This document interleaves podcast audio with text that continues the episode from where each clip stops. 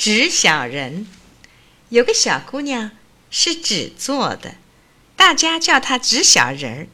她长得漂亮极了，白皮肤、黑头发、长眉毛、大眼睛、高鼻梁、小嘴巴，黄颜色的上衣，红颜色的裙子，色彩特别鲜艳。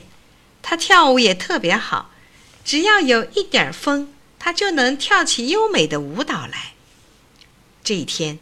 风轻轻地推着它，纸小人转着身体来到了一条小河沟边上。它在风里一个圈儿一个圈儿地盘旋着，这舞姿多优美呀！一只小白兔从小河边上走过，小白兔觉得它的舞跳得太好了，站住脚看了它一眼。它看见了，就叫起来：“小白兔，你为什么要看我？”我，你是红眼睛，看我要传染给我的。小白兔忙说：“我眼睛的红是天生的，不会传染的。你不让我看，我就不看。对不起，再见。”纸小人儿继续在风里跳着舞，风大了，他跳得更欢了。一只小黄猫从他身边急匆匆走过，因为他在风中跳舞。不住地转身体，往小黄猫身上撞去。小黄猫只顾着看别处，来不及躲开。小黄猫的胡子擦了一下它的肩膀，它连忙退了几步，大声地叫起来：“哎呦，痛死了！你拿锥子刺我！”小黄猫赶紧向他解释道：“我的胡子擦着你的肩膀了，是我不好，请原谅。”他连声说。就不原谅你，就不原谅你。纸小人儿继续在风里跳舞，风更大了，他跳得更起劲了。一只小花狗从小河沟那边跳过来，不小心差些撞着他，他忙侧过身体，却踩着了他的脚。纸小人儿坐在地上，哇哇地哭起来，一边哭一边骂。小花狗忙向他道歉，说。很对不起，我跳得太猛了，踩痛了你的脚，我向你道歉。他不答应，还是哭着骂着。风越来越大了，纸小人儿在风里跳得更高兴了。他转着身体，转得多快呀！还做了许多高难度的动作。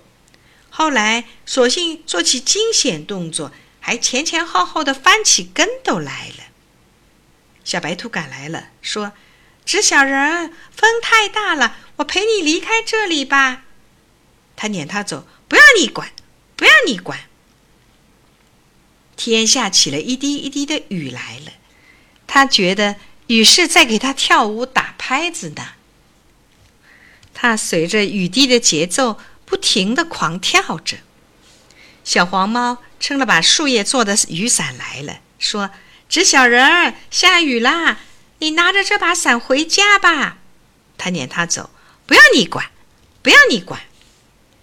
一阵大风刮过，把这个碰不得的纸小人送上天去了。下大雨了，豆粒大的雨滴密集地打在纸小人身上，风卷着纸小人，雨不停地打着他。纸小人儿在半空中大喊大叫。可是谁又没有办法救他？风越刮越大，雨越下越大，纸小人浑身都湿透了，他一点力气也没有了，全身都瘫软了。他感到身体很沉，在风雨里迅速的往下落。他想叫，也叫不出声音来了。他重重的落到地上。摔在小河沟对面的一个泥坑里，一动也动不起来了。小花狗冒着风，顶着雨，跳过小河沟，把它从泥坑里救出来。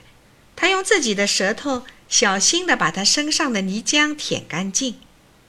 小白兔把它晾在一块平整的石头上，小黄猫给它高高的举着伞。它们一直守护在纸小人的身边。